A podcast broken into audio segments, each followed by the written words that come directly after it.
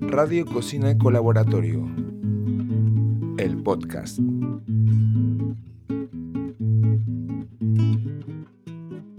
Cocina Colaboratorio es un proyecto transdisciplinario que conecta a académicos, creativos, chefs y productores para intercambiar conocimientos y desarrollar sistemas alimentarios más justos. El proyecto piloto arrancó en el 2018 en los ejidos de Marqués de Comillas, Chiapas. Desde entonces, el proyecto se ha ido expandiendo y en la actualidad también toma lugar en la comunidad de Santo Domingo Tomaltepec, en el Valle Central de Oaxaca, y en la zona lacustre de Xochimilco, en la Ciudad de México. Los tres primeros episodios de este podcast están dedicados al sitio donde todo comenzó, la selva lacandona.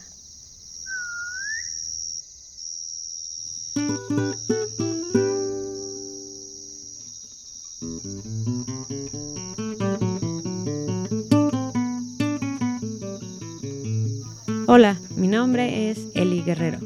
Y yo soy Jesper Busing. Y juntos llevamos el proyecto de Radio Cocina Colaboratorio, un registro sonoro de historias, memorias e intercambios alrededor de la comida y la agroecología. Bienvenidos al tercer episodio del podcast Radio Cocina Colaboratorio, dedicado a Chiapas. Este es el último episodio de esta serie dedicada a la selva. Pero estén atentos a escuchar nuestros próximos episodios en Santo Domingo, Tomaltepec y Xochimilco. Bueno, eh, ¿qué vamos a preparar hoy? En este episodio vamos a preparar algo muy especial, un poco de bokashi. ¿Bokashi? El bokashi es un tipo de abono orgánico que se basa en los principios de la fermentación a diferencia de otros abonos o compostas que parten de la descomposición. ¿Y por qué se llama bokashi? La palabra viene del japonés, ya que fue en Japón donde el proceso se comercializó por primera vez. Pero se cree que las raíces del bokashi están de hecho en la antigua Corea, donde se desarrollaban desde hace mucho tiempo formas tradicionales para fermentar los desechos directamente en la tierra. Hmm, ¿Y qué se necesita para hacer bokashi? ¿Es fácil de preparar? ¿Cuánto tiempo lleva? ¿Por qué no vienes y nos acompañas a prepararlo juntos? Ok, ¿a dónde vamos? Primero vamos a ir con Paco y Diego a conseguir algunos de los ingredientes.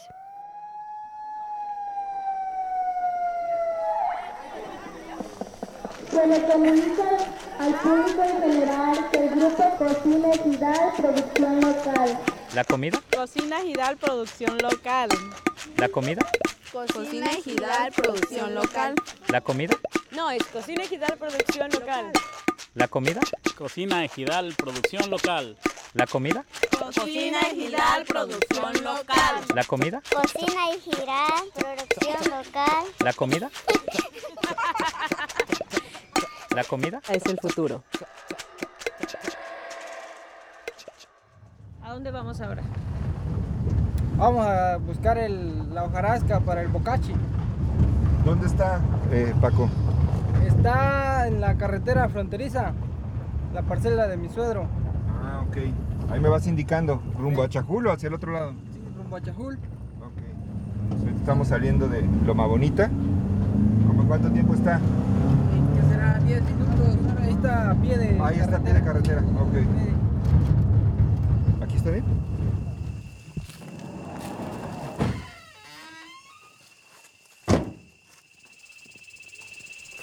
Este es el que decía Don Freddy, el acerrín que ya está descompuesto. Pues una vez y una vez ese, ¿no? Mira, lo importante es que busquemos esa parte donde todavía está blanco, donde están los hongos. Aquí encima. No, como por abajito. A ver, voltealo.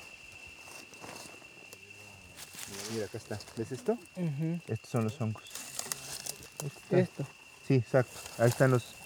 Todas esas son las micorrizas. Son las. Esos honguitos son los que nos van a ayudar a descomponer todo el, el- La materia. la materia orgánica. Entonces sí, esto. Lo que echar al costal. ¿no? Hay que echar al costal y después hojarasca ya más cruda. Que la verdad es que la serrina y la hojarasca ya más cruda son un poco lo mismo. Entonces, este, podemos echar mitad y mitad. Está buenísimo. ¿Viste cómo está? Ajá. Hombre. Aquí ya estuvieron trabajando los bichos. Y ya dejaron esto así. Lo que necesitamos es... También sabes qué pasa? Que la serrín ayuda a meter oxígeno. Oxígeno. Ajá. Entonces es más... Así favorecemos que, que tengamos que tengamos microorganismos aerobios y no anaerobios. Yo creo que con este Diego para amarrarlo o qué. Vale, ya, último. Ahí está. Muy bien.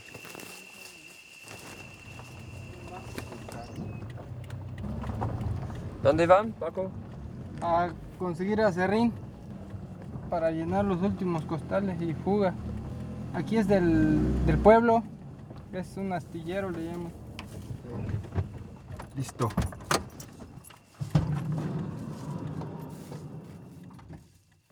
Mira que hay Ahí- huesos. Ahí se descompuso un animal, carnal. Un puerco de monte. Mira. Ah, es verdad. Restos de jabalí. Pues aquí, ¿esto no, Diego? Sí, esto. Sin los huesitos, por favor. Esto es acerrín. Es para, para meter oxígeno al bokashi. Y también un poco de fuente de carbono. Podemos mover esta madera un poco. Este... Sí. Ahí está, ahora sí. Vámonos. Todos los lazos. Una, dos, tres. No, Este- tiene, no tiene mucho tiempo que cerraron aquí. Este mete carbón y, y oxígeno al, a la receta. Oye, Diego, pero otra cosa también. Puede ser de cualquier tipo de madera, nada más que sea serrín. Sí. ¿Sí? Bueno, hay algunas maderas, ahora que lo mencionas. Porque hay uno que es amargo. Exacto. Hay unas maderas que tienen resinas. Ajá. Y luego esas resinas son malas porque son antibióticas, matan Pues. a los bichos. Es lo que te iba a decir. Entonces, eh, tal vez esas pueden ser un poco más difíciles de, de descomponer. Por eso también son buenas a veces como para la construcción, porque no les entra tanta plaga, tanto, tanto bicho. ¿Cuál crees que podría ser una planta que no? El que, ti- el que uno que nosotros hicimos amargoso. El amargoso, ajá. ¿Y la especie cuál es? Una batairea. La tairea lundeli. Sí. La tairea lundeli. Ok. Esa tiene resinas que no permiten crecer a los organismos. Hay un, hay una, hay un bichito pues, que creo que son, se le llama la termita. La termita, sí. Nosotros le hicimos sí le llega. comején. Comején, Ese sí. casi no le hace. Ah, A esta sí. Ah, está muchísimo. Sí. ¿Esta, ¿Qué especie es esta? Boquicia guatemalensis. Muchísimo. Este es el chiracayote. Chilacayote, nombre común. Granadillo hay, pero ya muy poco. ¿Es el rojizo? ¿El granadillo? ¿Ese qué especie es? Es una dalbergia. A si. ¿Labra? Lomerata. Ok, ya tenemos la hojarasca y el acerrín y hoy decir que Paco conseguirá el estiércol de vaca. ¿Qué más Oye, necesitamos?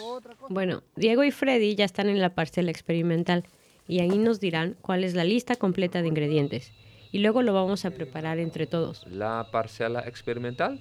Sí, es una parcela comunitaria donde los miembros de la comunidad, creativos y académicos, trabajamos y experimentamos juntos, con herramientas y prototipos de agroecología. Ah, es la que está en el lado del río. Sí, de hecho los miembros de la comunidad la llaman la parcela vista a la selva.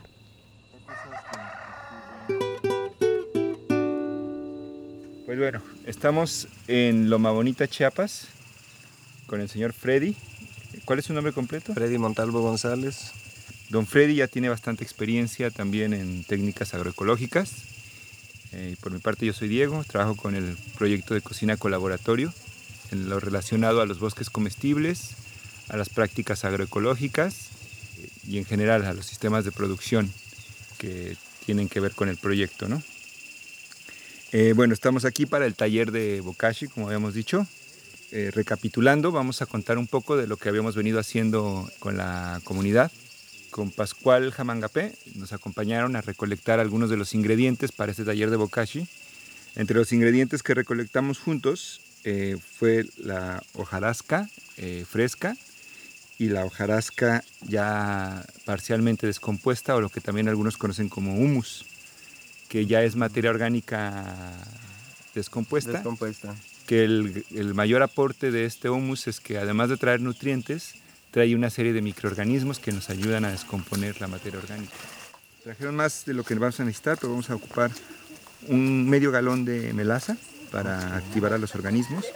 Trajimos también levadura eh, preactivada para combinarlo con el agua y la melaza.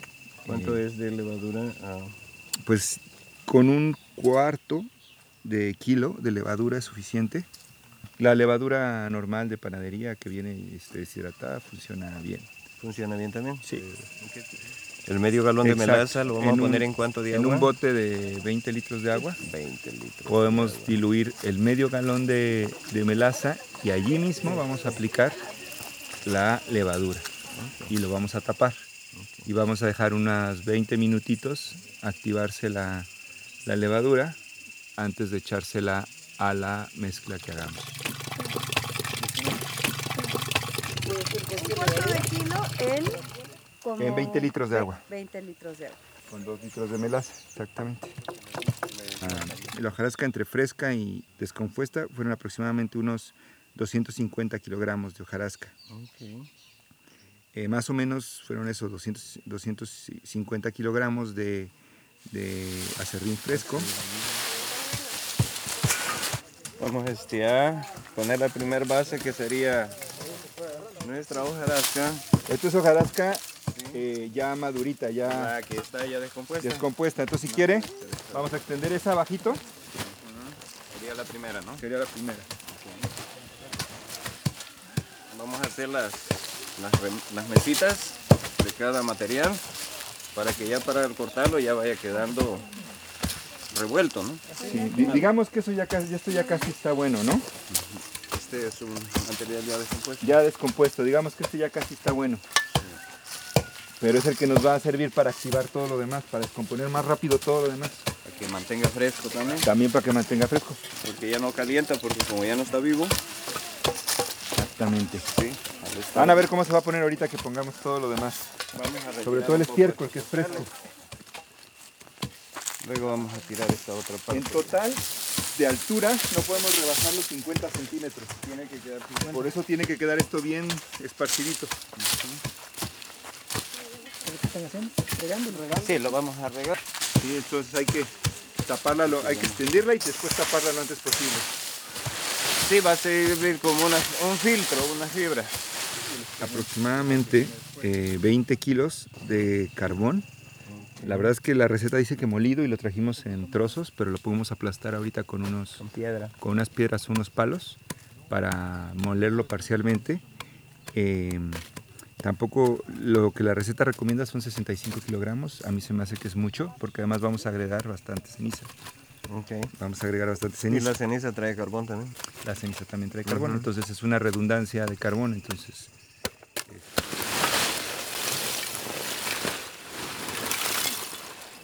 está difícil de aplastar, ¿verdad?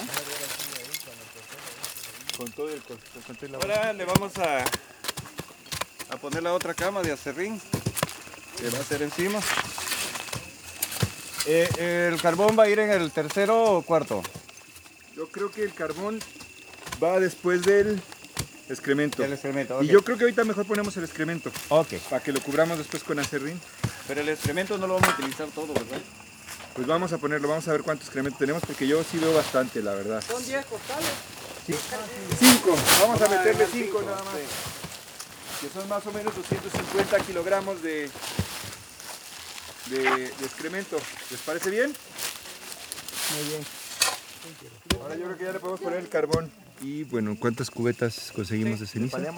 Yo aproximadamente traigo dos, que serían a lo- unos 18, 25 kilos. Estamos más que bien. 25 kilos de ceniza. Si hasta con 7 kilos es suficiente, 27 va a estar muy bien. Ok. Además, me decía que venía combinada con, con excremento de gallina, ¿no? Sí, viene con que es una fuente de fósforo.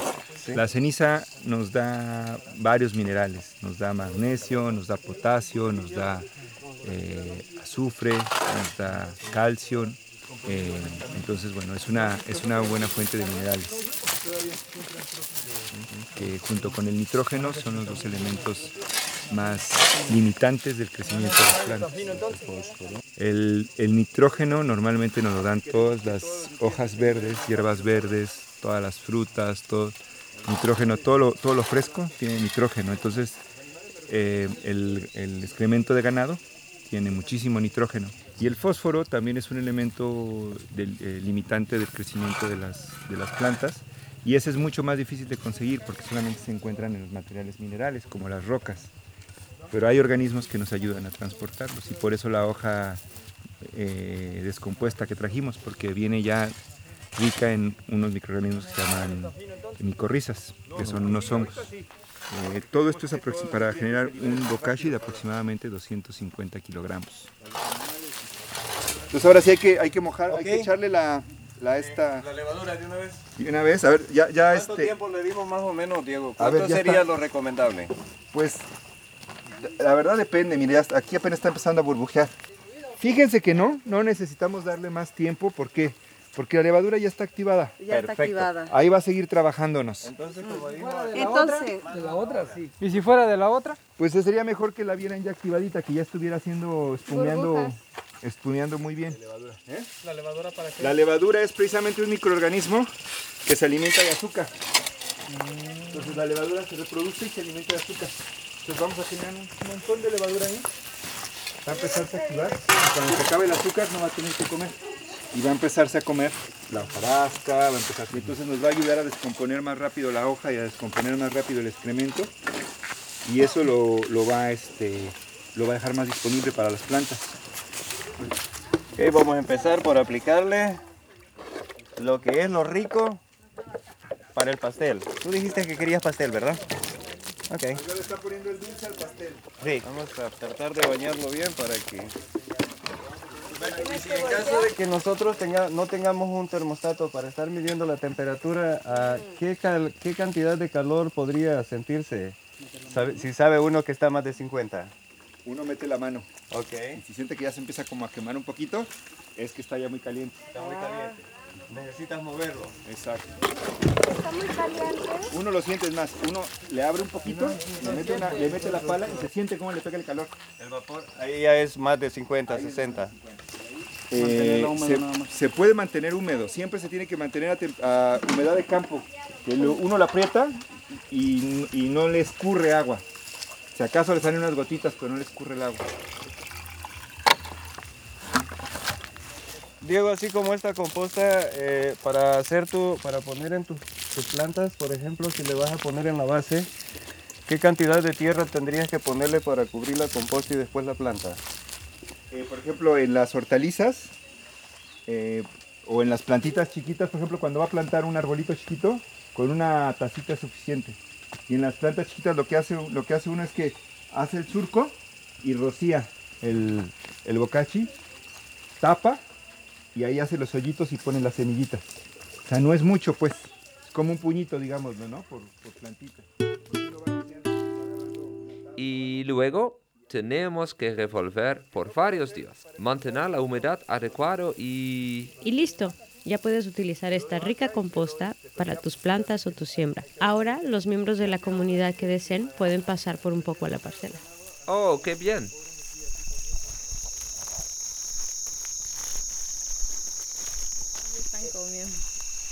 Y ahora, los sonidos de la selva.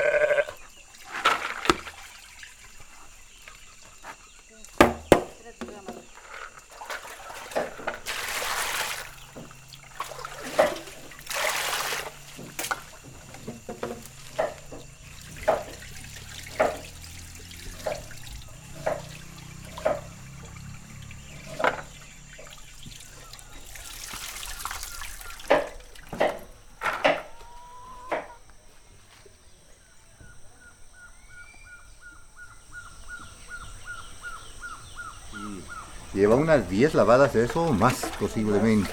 Posiblemente más.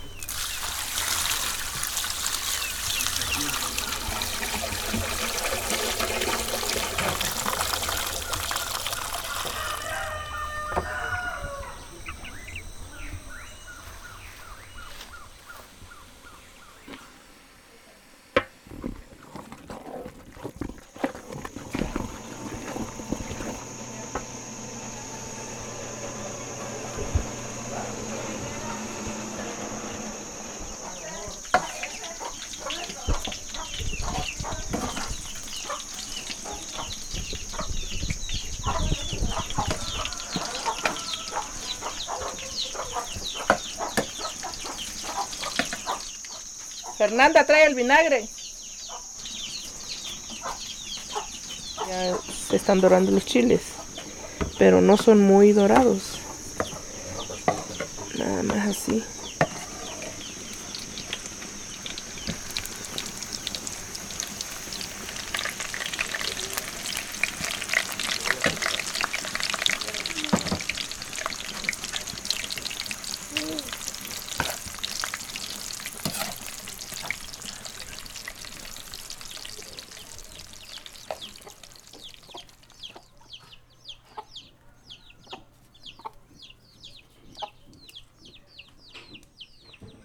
¿Recuerdas que el otro día caminamos con Miguel y Patti y nos hablaron de los tipos de suelos? Bueno, pues volvimos a caminar con Aline, Miguel y Franz. Y esta vez tuvimos un poco más de tiempo para hablar más a fondo sobre los bosques secundarios. ¿Quieres escuchar?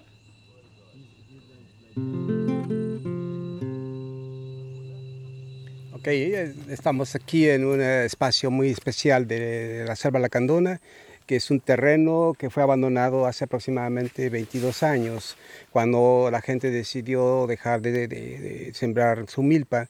Y los investigadores de Wageningen y la Universidad Nacional Autónoma de México comenzaron un estudio para ver cómo se recupera el bosque en terrenos agrícolas que se abandonan. Vamos, vamos caminando entonces. Eh, la, la, cosa es que cuando empezó la gente a cultivar los terrenos, era primero una opción es producir maíz para alimentación, pero con el tiempo la gente también empezó a tener más ingresos y pudo usar el terreno para otras actividades como la ganadería, que se estableció aquí a partir eh, de los 80s, eh, después de los 90s de una manera más extensiva. Ahorita estamos caminando aquí, pero tenemos que estar en el camino. ¿Y por qué es eso? Eh, en este camino eh, hay que tener mucho cuidado porque estamos haciendo investigaciones eh, que no deben alterarse por la actividad, digamos, de la gente. Estamos pasando en un área donde hay muchas plantas pequeñas que son los árboles del futuro y hay que cuidar que esto no se altere. Es que este ambiente que se generó aquí abre un hueco en el dosel de la selva donde es posible que la luz ingrese al bosque y estimule el crecimiento de las plantas pequeñas que van a crecer posteriormente hacia el dosel. ¿no? La pregunta es por qué han dejado esos, esas partes de, de, de la madera aquí que no están utilizando. Pues porque a veces no pueden, sacan solamente lo que necesitan para la construcción. Creo que el sideroxilum lo utilizan para la construcción de yeah. casas. Uh -huh. Y a veces dejan algunas partes y otras las aprovechan y las utilizan. Oye, Miguel, él pregunta, ¿qué es esto? Hay, hay un palito con un, una, una, cosa roja encima de eso, una estaca probablemente, ¿no? Sí, es una estaca que usamos para delimitar la parcela de estudio. En cada 5 metros hay, o 5 o 10 metros hay estacas pequeñas de color para identificar el límite de la parcela. Sí, bueno, eh, en esta área de 50 por 20 metros estamos eh, registrando eh, las plantas que están desarrollándose a partir de semillas. Se desarrolla una planta pequeña, es un bebé, que nosotros llamamos plántulas, en inglés es seedlings y también estamos viendo cómo crecen a través del tiempo hasta alcanzar un metro de altura. Eso los registramos en pequeñas parcelas de 2.5 por un metro que están distribuidas en, el área más grande. Y después de alcanzar un metro en adelante, marcamos a todas las plantas y entre todas las parcelas que tenemos, que son como, bueno, hemos medido como 20 parcelas en distintos sitios, hemos marcado más de 10.000 plantas que hemos seguido a través de 18 años, ¿no? Ah, y eh, hace mil años eh, había una población de mayas aquí. Entonces, eh, estamos entendiendo cómo es que este bosque puede recuperarse después de que ha sido usado para fines agrícolas. Para eso pusimos parcelas que tienen distintos tiempos de abandono, como para reconstruir la película completa. Tenemos parcelas que ahora tienen 39 años, casi 40 años. ¿Y cómo llegan las semillas aquí en esa zona? Depende del tipo de árbol pueden ser esparcidas por algún tipo de animal el que come el fruto y después lo desecha y otra manera puede ser por viento, ¿no? Son las principales maneras en las que se pueden dispersar las semillas dependiendo del tipo de especie y de, bueno, su ciclo de vida. Una cosa que también es importante decir es que casi el 80% un poco más de las especies que habitan en la selva dependen de animales para dispersar las semillas. Muchas aves y muchos murciélagos y muchos monos, monkeys que, que viven en los árboles y muchos mamíferos que comen la semilla y pasan por el intestino, después los expulsan de las grandes preguntas que queremos hacer es bajo qué condiciones es posible recuperar bosques como estos, que son muy ricos tanto en especies como en, biomasa y carbono, etc. Y, cuando la agricultura eh, hace que ya no pueda ser posible eh, la recuperación del bosque, ¿no? Entonces, eh, sí se ha encontrado que entre más tiempo se usa el suelo para la agricultura, entre más fuego se usa, entre más ganadería, cabeza ganado, eh, también cuando se usan agroquímicos, etcétera, y cuando no hay bosque alrededor, cercano donde pueden venir los animales dispersando semillas o el viento, entonces la capacidad del bosque para regenerarse, eh, tener un bosque como estos, se va disminuyendo. Y tal vez hay un punto en el que ya no es posible recuperar. ¿Hay, hay especies este, eh, raras aquí también? sí, por supuesto, sí hay especies raras. Este bosque ya con la edad que tiene ha permitido que esas especies raras que son de lento crecimiento se hayan podido este, desarrollar y eso le da un valor agregado al bosque y a la biodiversidad del bosque. Eh, aquí hay, eh, no, no, en este lugar, pero cerca de aquí, que es frontera Corozal, que estamos como, que será 60 kilómetros de aquí o más, un poco más. Eh, hay un lugar donde crece una especie científicamente muy interesante y única. Es una planta pequeña, color blanco, que es saprófita, depende de comer este, elementos que no produce, no tiene fotosíntesis, ¿no? Entonces puede conseguir los, los productos de otras, eh, de hongos. Bueno, esa especie solamente crece en ese lugar, en todo el mundo. Es una especie que está nada más en la selva de ahí y es una especie que representa toda una familia de plantas que, que le pusieron el nombre Lacandoniaceae. Y la especie se llama Lacandonia, eh, Lacandonia esquismática, y este, es única en el mundo y así hay muchas especies que no conocemos como ciencia, porque están arriba de los árboles o porque están muy raras, poco abundantes y todavía no se descubren. Hay muchas especies que son eh, realmente muy importantes para la ciencia y tal vez para la gente, pero que por la deforestación o por el cambio del suelo estamos perdiendo. él tiene un problema porque los mosquitos lo están comiendo. Ah, y ya, a todos. bueno, ya también. La, última cosa es que una, oportunidad para mantener estos bosques secundarios es eh, aprovechamiento, ¿no? Hacer un bosque que se puede manejar con especies maderables, con especies como estos de ornato y eh, la cosa es encontrar mercado, ¿no? Mercado para la gente que pueda eh, tener mercado justo, que pueda tener una ganancia y que tenga un valor este bosque. Tiene muchas potencialidades. Gracias. Gracias. Gracias vámonos. vámonos. Las mosquitas eh, nos comen. Ah, sí. Aquí está el caminito. Es increíble pensar en todo el tiempo que se lleva para que se regenere la selva y lo importante que es que las personas puedan aprovechar los recursos de esa biodiversidad. de forma que sean espacios conservados, a la vez que redituables para la subsistencia de las personas que viven y trabajan ahí. Sí, es también sorprendente lo poco que se sabe sobre todos los beneficios y usos de esa biodiversidad. Parece que aún queda mucho por descubrir. Por cierto, si hay algún escucha neerlandés, tal vez sea bueno decir que este reportaje también salió en holandés en el programa de radio Vogels. ¿Ah, sí? Sí.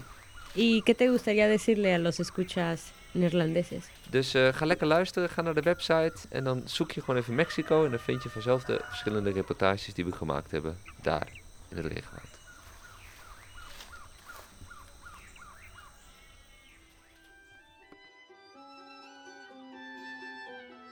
Llegó la hora. ¿Qué hora? Tu hora favorita. Es el día. Es el día. Ahorita. Oh, Es el día de semillas. es el día de semillas, sí. Paseamos por las calles y vamos de casa en casa, iniciando una conversación sobre eh, las semillas, con niños y niñas, en señoras, señores, jóvenes. Les preguntamos qué semillas tienen, cómo los cultivan, de dónde vienen, cómo preparan su fruto, cómo se ven y qué saben. Esto con la idea de ir generando un mapa de semillas para la comunidad. Saber qué semillas hay, qué semillas les gustaría tener, e incitar a su intercambio y su conservación. El resultado, un archivo de semillas e historias de y para la comunidad. Y hoy vamos a escuchar a Rafael Gutiérrez, uno de los pocos agricultores orgánicos de la región. ¿Sabes qué semilla le gustaría resguardar para el futuro? No, ¿cuál? El maíz. Kelly, este, ¿me puedes decir dónde está guardado? Si yo hablo de- del maíz orgánico, eh, el maíz este, tradicional, eso sería una cosa que a mí me gustaría tener para que, que durara en la historia, que no se acabara. Yo me voy a morir pronto, no se sabe cuándo, pero no, no, no, no pasa de 40 años, no sé, no sé, a mejor mañana. Pero a mí me gustaría que, por ejemplo, el maíz este, orgánico, tradicional, de, que yo conocí desde hace 50 años, que no se terminara nunca. A mí me gustaría eso, cuidar esa semilla, porque es una semilla básica que el día que, que los transgénicos se la rebaten al universo, yo no digo al país, al universo, este, eso sería terminar con la humanidad, sería degradar la humanidad mucho más de como está. Y, y yo, pues, primera semilla que es básica, para mí sería esa. Pues vamos a buscarla. Rafael Gutiérrez, de Chajul. No hay, no hay otro con ese apellido aquí en Chajul, de mi nombre y mayor, me da mucho menos. Voy a ver si es este de milagro. A lo mejor no es este, pero ahorita vamos a ver. Maíz de semilla.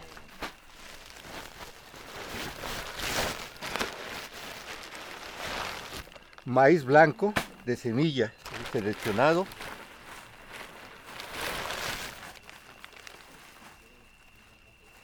No sé en qué condiciones esté, pero si esté bueno todavía, pero este es seleccionado.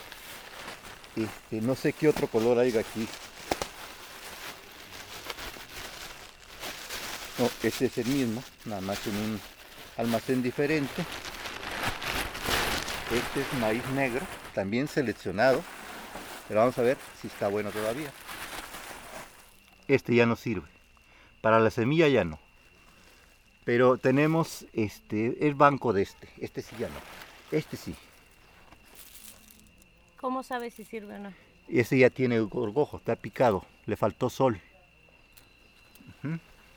Ese ya para nacer ya no. Nace, pero un porcentaje bajo. Sí. Bueno. Pero esta clase de maíz Nosotros lo tenemos por orgánico. Este también ya se está empezando a dañar. Sí, ya no sirve. Esta es una clase de maíz que es un amarillo de olote delgado. Muy bueno, muy rico, muy dulce.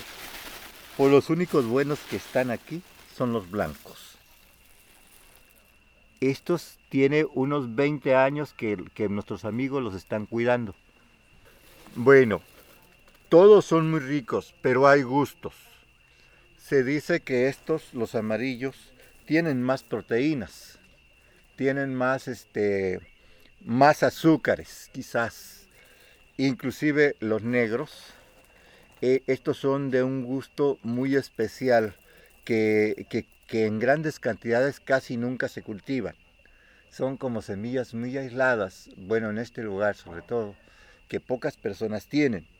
Y, en sabor son ricos. La tortilla de estos maíces, de cualquiera de estos, este, se distinguen muy lejos de las tortillas de la ciudad y, también se distinguen muy lejos de los maíces transgénicos que son sembrados aquí. Esos no tienen sabor la tortilla. Este, su consistencia es muy débil y qué más, Em, el elote no tiene sabor, eh, no tiene dulces ricos, atractivos, esos todos los, los ha perdido. Em, ese, yo he probado los elotes del maíz transgénico. No es de mi agrado comerlos. Inclusive el maíz yo no lo quiero comer nunca. Y las, las tortillas de, mas, de maseca no las quiero comer nunca. Yo tengo ocho años sin probarlas o diez años. Las pruebo en la ciudad cuando no hay otra y me descuido y no voy al, ¿cómo se llama? Al establecimiento donde venden tortillas de maíz. Me sucede alguna vez. No puedo decir que jamás las he probado, no pero sí uno de mis grandes sueños es cuidar estas semillas.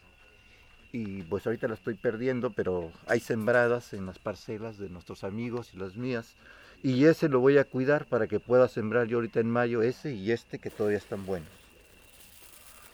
Los cuidados este, tienen que estar por lo menos a 30 metros de distancia de donde están los otros maíces todos los que están de 30 metros para allá se contaminan. ¿Y, cómo podemos saber? Muy fácil. Este, los maíces que nos hacen ver que estamos en contaminación son estos. Estos son clave y estos. Porque el maíz transgénico es de, este color. Y entonces, si tenemos uno de estos blancos cerca donde están aquellos, ¿qué pasa? Se nos meten aquí y no nos damos cuenta. Y en cambio, si tenemos de este pegado con el transgénico, así unido, 30 metros de distancia ya no mancha. Pero los primeros 30 metros los mancha el transgénico. Y una cosa, yo antes creía que si la espiga ya está seca, o sea, ya tiene 15 días que espigó y va a espigar el otro que no contamina, contamina. Aunque tenga 15 días que ya floreó el otro, o 20 días, que, o hasta un mes quizás, que ya floreó aquel, y está floreando este que no es transgénico, lo contamina. Y eso ya lo comprobé. Entonces, porque mancha, y donde, donde, donde he notado claramente es con este y este. Se mete no toda la mazorca, pero pintea, pintea la mazorca. Y eso ya no es seguro. Ok. Ahora los maíces pintados que vienen son de, no son de confianza para nada ni para nadie. Este, nosotros podemos llegar a, quizá a, a- encontrar otras semillas con amigos de otros pueblos, pero en este momento nosotros mantenemos eh, entre amigos este, ese, dos, tres, este. Y hay uno de color rojo que no está aquí también, pero que lo tenemos entre amigos hasta ahora. Y claro, esto se puede contaminar si nos descuidamos. De momento ya no lo tenemos natural, de momento se nos echa a perder, porque imaginen ustedes, en una hectárea y alrededor puros transgénicos y sin cercos, así como estamos hablando. Claro, la opción que tenemos es que allá en el paraíso están a 100 metros de distancia y eso ya nos ayuda a pensar más en que tenemos algo. Eh, yo para mí la semilla más importante es el maíz.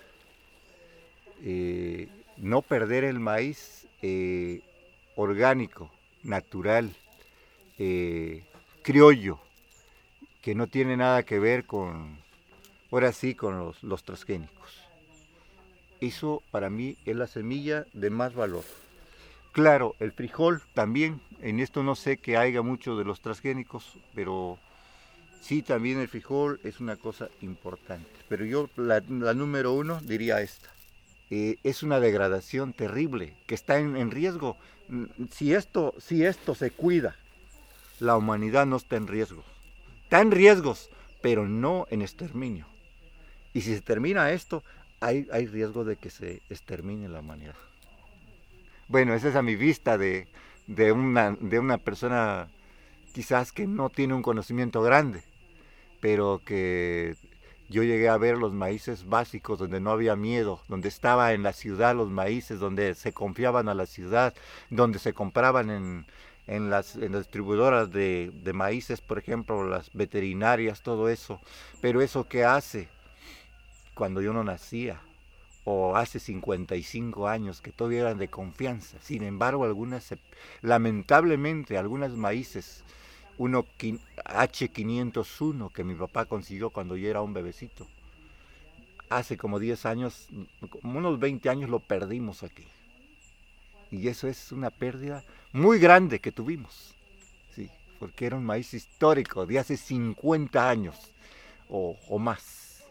Y por esto yo digo, una de las semillas para mí de más valor es llegar a, tener un maíz realmente este, orgánico, realmente natural. Y cuidar esa semilla para mí es la más importante. Por el crecimiento humano, por el desarrollo humano, este, vamos a, em- a empezar a encontrar buenos principios. Eso nos vamos a ir conociendo con las manos en el arado. Muchas gracias. Don Rafa tiene mucha razón. Es importante que las semillas orgánicas no se pierdan, y el maíz es sin duda una de esas semillas. ¿Sabías que México es probablemente el país con mayor biodiversidad de maíz en el mundo?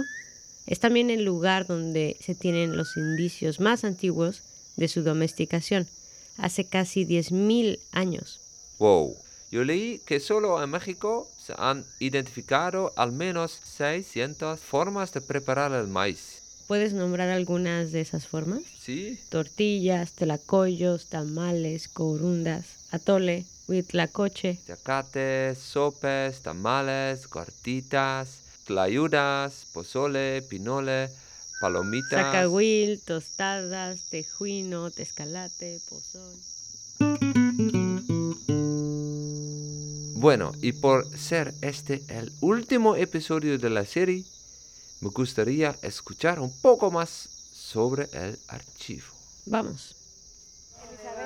Mariana Martínez, mucho gusto. Mira, ahorita va a ver las que traemos. Estamos de varias. Es la idea, vamos por el, por el ejido colectando semillas. Ah, De ¿como de, las- qué semillas? eh?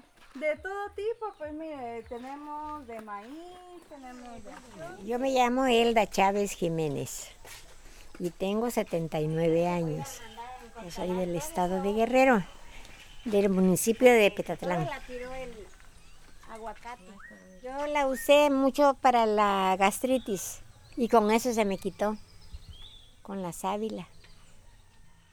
Porque yo tenía gastritis y este, si yo comía un huevito frito, me quedaba aquí así el estómago rojo, hinchado, me dolía.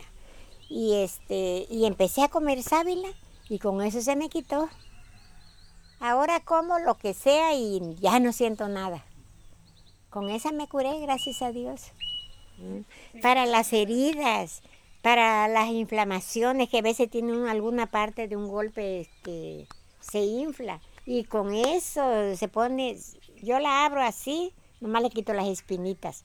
Y la abro así entera, y la vuelvo a poner así, y la pongo en un comalito a que se le muera lo verde.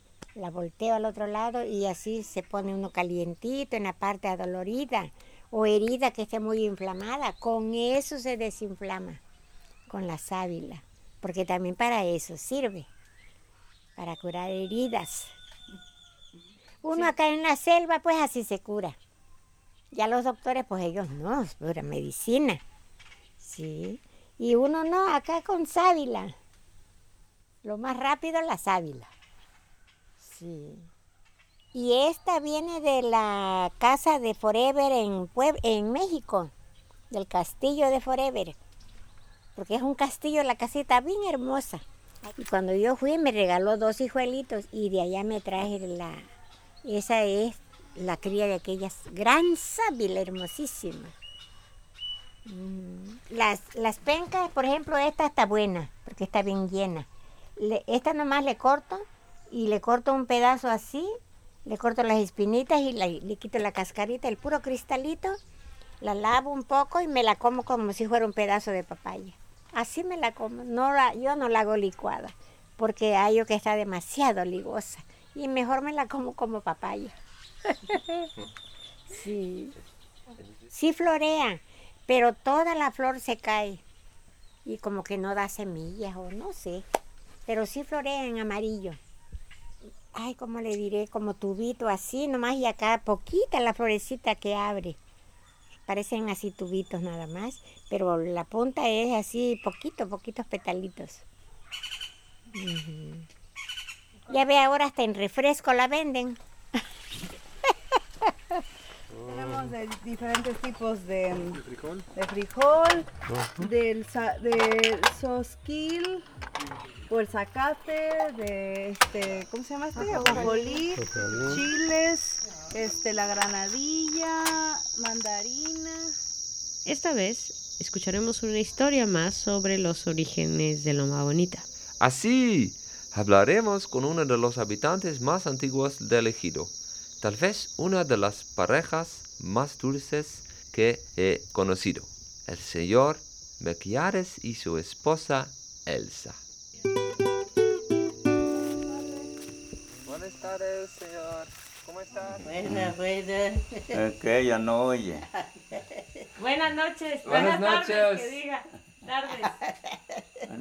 Soy Jesper. No escucha, Lo pero- escucho de casi veo pues ya. Ah, ya, él es Veo Jesper. muros muy oscuros. ¿Cómo se llama? Jesper. Jesper. Sí. Yo soy Eli. ¿Su nombre? Elise- Elisea. ¿Y el suyo? Melquiades. No, era pura selva. Nosotros éramos de, de conocen, no saben de, que le dicen Ostoacán, Chiapa. Ostoacán, Chiapa. Raya con Tabasco. Ya son otras plantas que hay acá, o que había allá. Estaba en la montaña, era montaña. Montaña así porque estaba como allá. Eh, Era selva. Sí. Igual allá como le digo. Es montañita, es pura montaña, esa es pura montaña, puro árboles. Así estaba aquí. ¿Cuántos años tiene usted? Yo, 91. ¿Y tu esposa?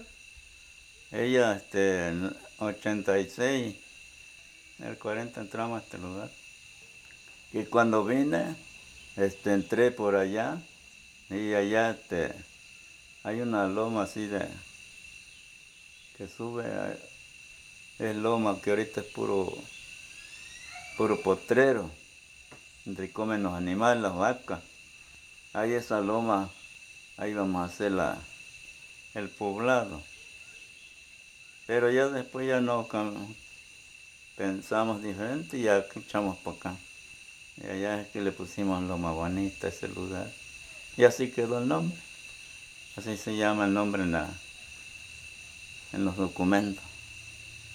Loma Bonita. La loma está allá, en medio del río, con aquel río y este. Es que allá este, donde vivíamos estaba muy reducido los terrenos y muy no se daba la milpa muy poco. Eran terrenos duros, le decían. Y ya este, no sé cómo encam- se encampanó mi hermano y ya no regresó, ahí se quedó. Y ya después también me decidí a venir porque era distinto el lugar. Ya cuando yo vine ya tenía yo un hermano acá Ahí me dio posada mientras yo hacía la mía. Tenía su casona grande. No era difícil. Mm, Ah, estaba lejos. En aquel tiempo no había camino. Había pues así veré donde ve a pie. Como ahí en ese montañería. Pero ya este. Entraba en avión acá. De ahí para acá embarcado en Cayuco. En el río de ahí de. Iscán se llama el lugar. ¿Y qué traía con usted? Ah, pues nomás la ropa, la traste. Traste para hacer la comida, que ver. Unos dos, tres cartones. Bueno, antes sembraba, pero ahorita aquí no tiene nada. Ya aquí no tenemos nada. Mm, así.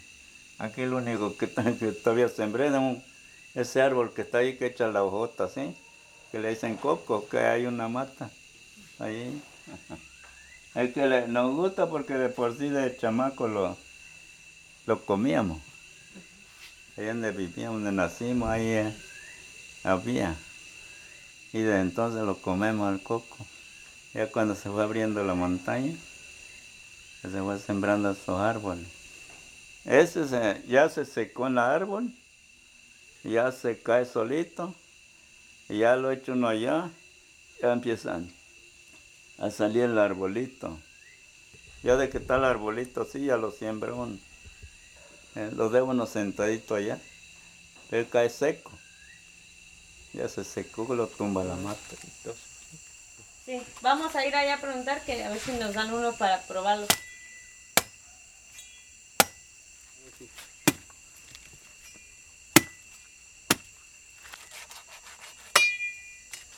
Aquí está, mire, este está más lleno. Ah, ya lo partieron. Ay, Ahí está. bueno.